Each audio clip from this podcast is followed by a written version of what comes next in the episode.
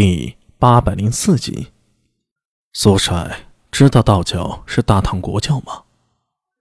叶法善面上带着笑，一团和气，给人以沐浴春风之感。苏大为心中疑惑更深。呃，知道啊，这有什么问题吗？这牛鼻子老道怎么突然提起这个？他到底是什么意思？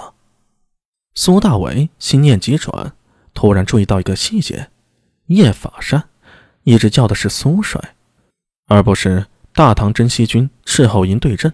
这个称呼似乎意有所指。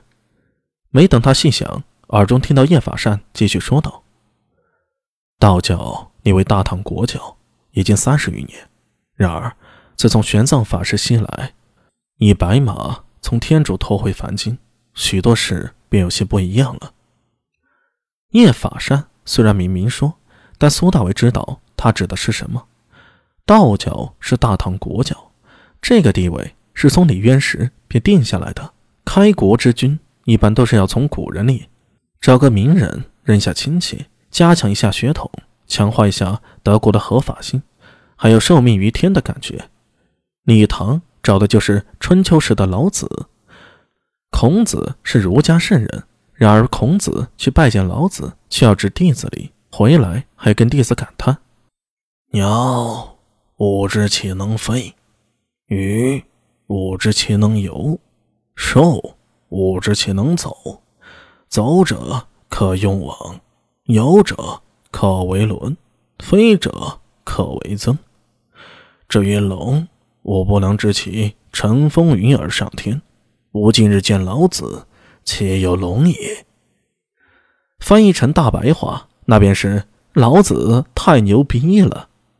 认这样的圣人做祖宗是极为有逼格的一件事儿。从李渊到李世民，直到此时的李治，道教作为国教的地位没有动摇过，甚至许多王公大臣，包括李世民在内，都信奉道教可以炼出金丹，服后可以不死。大唐皇室好几位皇帝，后期都有让道士炼金丹、服用金丹求长生的记录。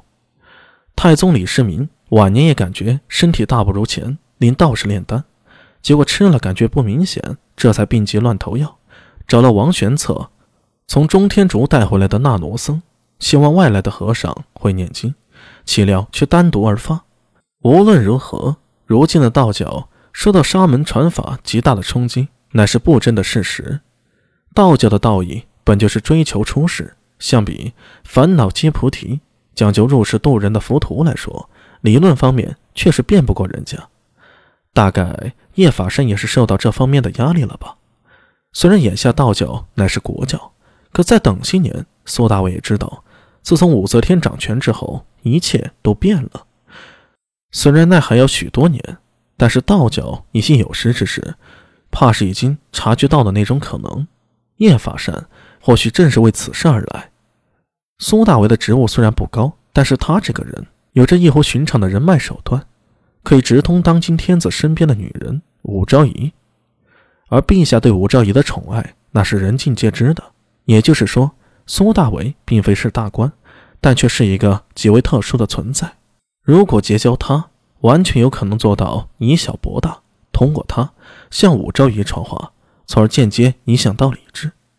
叶法善没有急着开口，他一直都小心地观察着苏大为的反应。揣摩着苏大伟的内心，等苏大伟流露出想明白的神情，他再继续说道：“苏帅知道先秦时代诸子百家的分别吗？呃，分别，愿闻其详。”苏大为暂时还弄不清叶法善葫芦里卖的什么药，决定先观察一阵。这叶法善也真是的，才提起佛道两门，怎么一下子又跳到先秦去了？反应慢的还真的跟不上思路。以贫道认为，各家之不同，乃是视角不同。叶法善眯起眼睛，看到苏大伟虽然没说话，但是神情一下变得郑重了许多，连腰杆都挺直了。他的内心不禁有些得意感，继续说道：“儒家的视角是一个贵族男子看社会和世界，贵族要懂得社交礼仪，要说雅语，要有贵族基本的技能，即君子六艺。”法家的视角是一个君主看社会，从一开始落脚的地方便是君主，他要求君主把权力放在第一位。墨家、兵家、纵横家